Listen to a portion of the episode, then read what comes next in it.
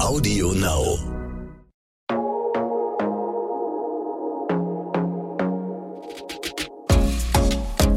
Glossip, der Gala Beauty Podcast.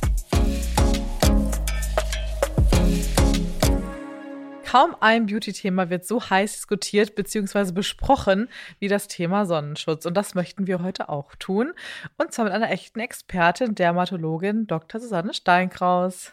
Hallo, ich freue mich mit dir über dieses wichtige Thema zu sprechen. Ja, wichtig ist es auf jeden Fall. Ich glaube, das ist mittlerweile doch in den meisten Köpfen angekommen. Aber ich glaube trotzdem, dass immer noch so viele Mythen kursieren und Gerüchte, wie ist es denn jetzt eigentlich richtig? Was mache ich zu welcher Jahreszeit? Ich glaube, dass viele immer noch denken, Sonnenschutz hauptsächlich dann, wenn ich im Sommerurlaub am Strand liege.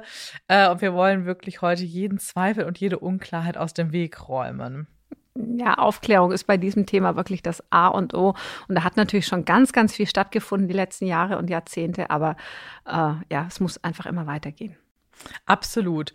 Ähm, wie, also wie ist denn dein Eindruck, wenn wirklich Patientinnen auch zu dir in die Praxis kommen? Sind die meisten inzwischen aufgeklärt, nenne ich es jetzt mal tatsächlich, was das Thema angeht? Oder gibt es schon noch viele, die so ein bisschen Nachhilfe brauchen? Mm, so und so muss ich sagen. Also es gibt wirklich sehr äh, aufgeklärte und informierte äh, Patientinnen tatsächlich mehr. Ähm, da wird aber insbesondere Wert drauf gelegt, äh, im Bereich der Gesichtshaut. Mhm. Und äh, die andere äh, Haut des Körpers wird eben nicht ganz so intensiv, ähm, ja, ähm, wie sagt man, beachtet und äh, häufig dann eben, äh, ich sag mal, jahreszeitenabhängig nur gepflegt.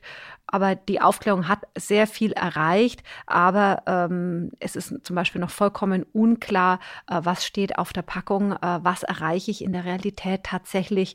Ähm, die meisten Patienten sind sehr erstaunt, wenn ich diesen bekannten Satz sage, dass man tatsächlich zwei Milligramm pro Quadratzentimeter Körperoberfläche anwenden muss. Und das heißt bei einem äh, Erwachsenen durchschnittlicher Größe einfach, dass ich nahezu eine Packung Sonnencreme anwenden muss bei einmaliger Anwendung, um das zu erreichen, was ja zu Laborbedingungen gemessen wurde. Mhm.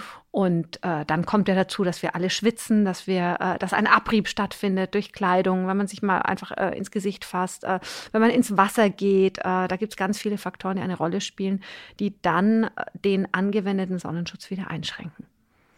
Gerade auch dieses ganze Wasserthema ist ja so typisch. Mhm. Ähm, es gibt ja auch viel Sonnenschutz, wo drauf steht dann ganz marketingmäßig ist Wasser, also mhm. ne, du kannst schwimmen gehen und trotzdem bist du danach noch geschützt. Wasserfest, sage ich mal. Das ist gar nicht mehr so gerne gesehen, weil das den Patienten letztendlich in eine Sicherheit wiegt, die es eben überhaupt gar nicht gibt, ja. weil das ist unrealistisch.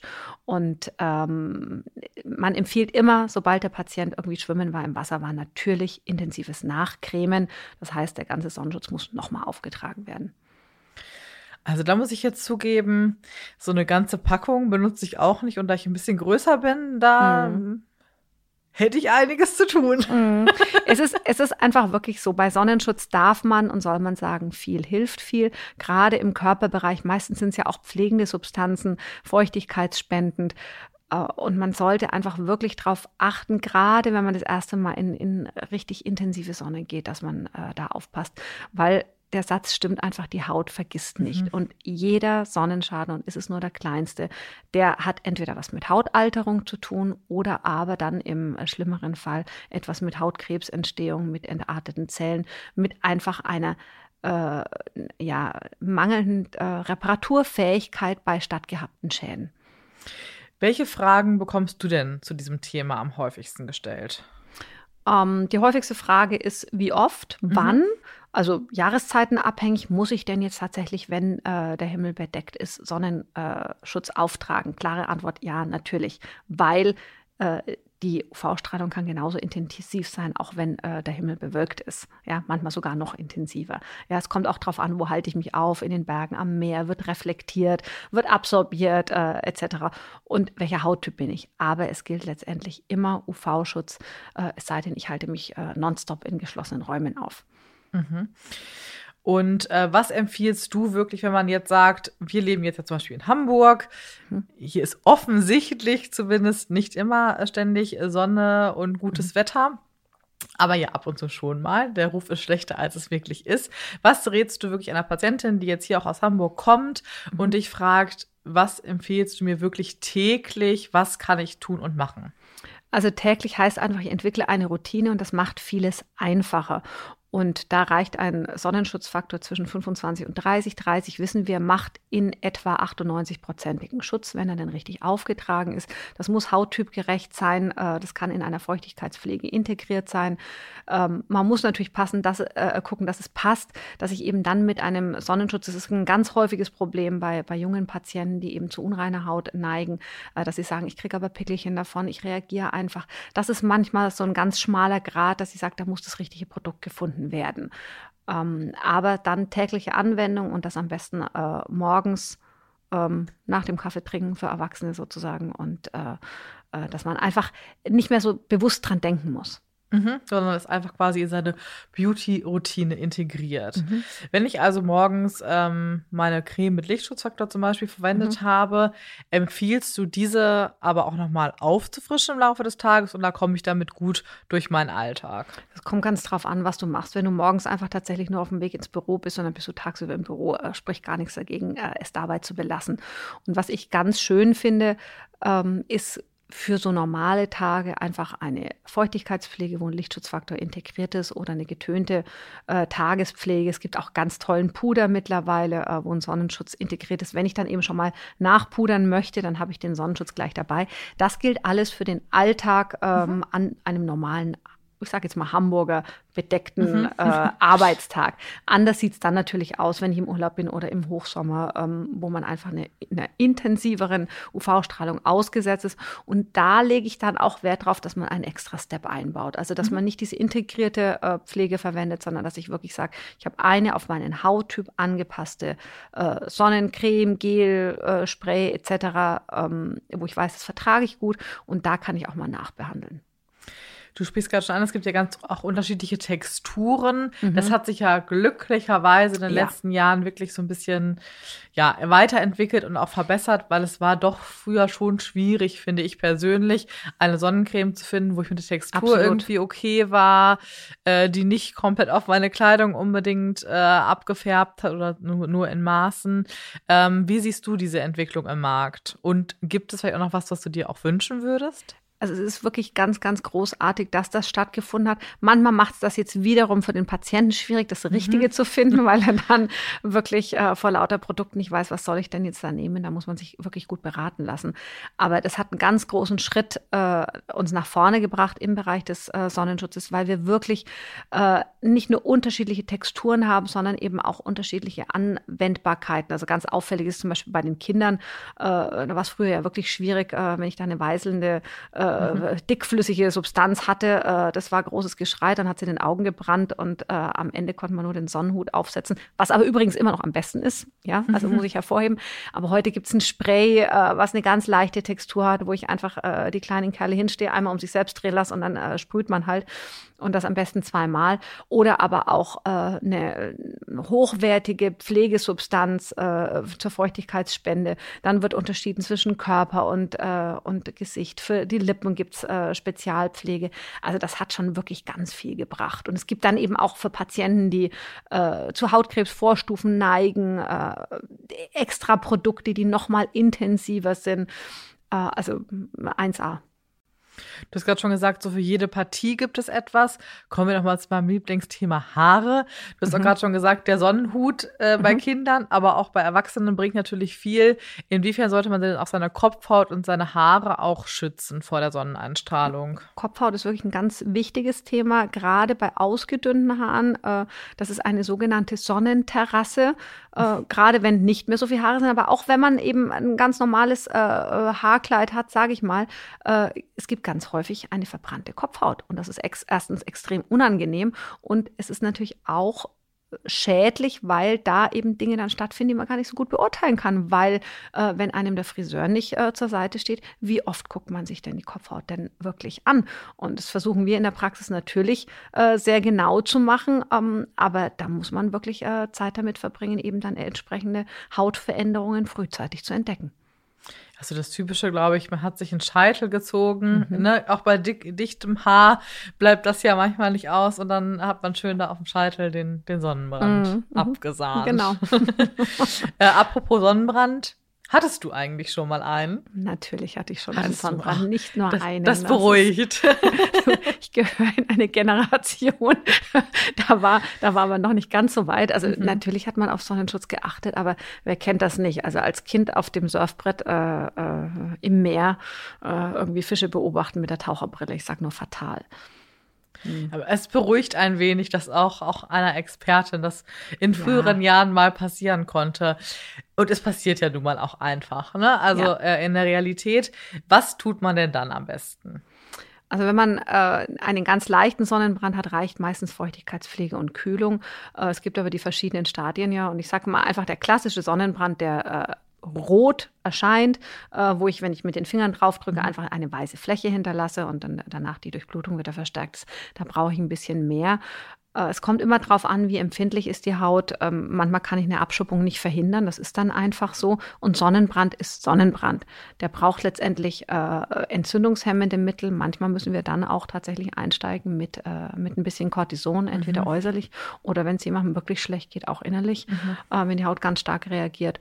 Und auch mit äh, antientzündlichen Maßnahmen, ähm, sprich Aspirin oder ähm, äh, Ibuprofen, ähnliche Produkte, äh, dass ich sage, jemand hat, ein, hat zusätzlich zu dem Sonnenbrand so einen kleinen Sonnenstich, also hat dann Kopfschmerzen und fühlt sich unwohl und hat einfach äh, zu wenig getrunken, zu viel Hitze und zu viel UV-Strahlung. Häufig ist es ja äh, eine, eine Kombination aus beidem und da hilft nur in den Schattenruhe und äh, gegebenenfalls äh, eine, eine konservative medikamentöse Therapie und viel trinken.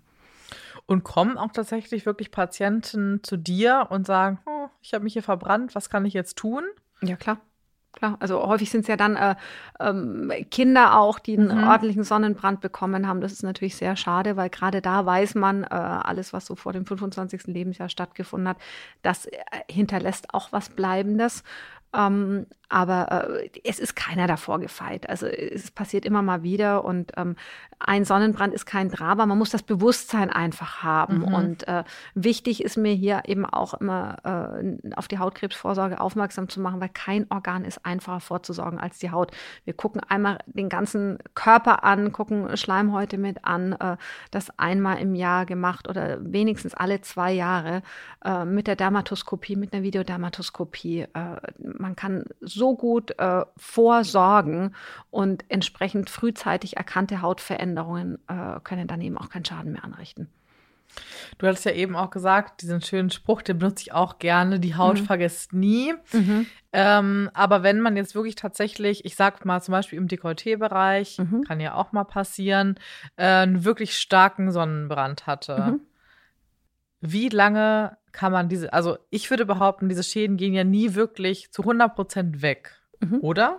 Nur der Schaden Ja. ist ja angerichtet letztendlich. Es ist immer die Frage, rede ich dann von Hautalterung, Mhm. sprich, äh, habe ich einfach äh, die Faltenentwicklung einmal ordentlich angekurbelt Mhm. und dahingehend einen Schaden angerichtet, oder geht es in Richtung äh, äh, Zellveränderungen, wo ich vorhin den Reparaturmechanismus schon angesprochen habe, der einfach dann überlastet ist äh, und in eine ganz andere Schiene geht. Also wir unterscheiden ja da wirklich immer zwischen Hautalt, Haut, Hautalterung und dann entarteten Zellen, die auf einer anderen Ebene einfach eine sehr große Rolle spielen. Und äh, ja, Schaden ist Schaden. Das ist einfach so. Und bei der Hautalterung kann ich natürlich ganz viel machen, um das zu reparieren. Äh, äh, das ist überhaupt gar keine Frage. Und äh, bei Zellveränderungen äh, muss man eben einfach ganz äh, konsequent vorsorgen und den Profi drauf gucken lassen. Du hast ja eben gesagt, dass man ziemlich viel Sonnencreme benutzt, deswegen schäme ich mich fast für meine nächste Frage. Aber man kauft ja oft auch zum Sommer so ein bisschen mehr Mhm. ne, und hat dann auch gerne mal einen kleinen Vorrat. Wie lange halten sich denn diese Produkte denn aber letztendlich wirklich? Natürlich wende ich sie täglich an. Aber äh, wenn ich für den nächsten Sommerurlaub, ähm, könnte ich die dann noch verwenden nach Nein. einem Jahr? Nein, kannst, kannst du wegschmeißen. Das ist tatsächlich gerade, wenn man die dann im Urlaub dabei hat, wenn die mal Hitze ausgesetzt sind, wenn da irgendwo Sand dran gekommen ist. Äh, äh, häufig merkt man das ja schon an der Konsistenz, wenn man sagt, da kommt äh, ein bisschen was Flüssiges raus, es ist oxidiert äh, letztendlich, es findet eine Verfärbung statt. Äh, einmal im Jahr äh, einfach neues Sonnenequipment.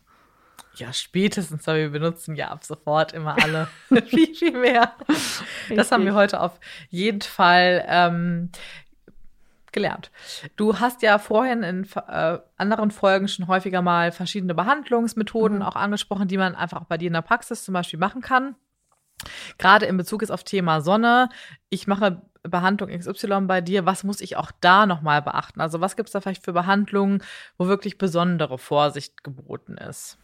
Letztendlich jede Behandlung, die zu einer äh, leichten Entzündungsreaktion der Haut äh, führen kann. Und das beginnt natürlich schon auch bei Peelings, das beginnt bei Wirkstoffkosmetik intensiver und geht weiter mit Needling, Laserverfahren, aber auch bei Injektionstherapien, weil alles äh, was einen Reiz an der Haut hervorruft. Ich erkläre das meinen Patienten immer gerne, wenn ich sage, jede, jeder kleine Mückenstich mhm. kann zu einer Pigmentverschiebung führen, weil dort eine Entzündung stattfindet, ähm, ich die entsprechenden Zellen vor Ort habe und wenn dann UV-Licht drauf scheint, kann ich eben einfach äh, einen dunklen Fleck oder einen rötlichen Fleck äh, behalten oder auch eine Depigmentierung mal. Und das möchte man natürlich, gerade wenn es im, im Beauty-Bereich um Behandlung geht, auf gar keinen Fall äh, dann äh, verursachen.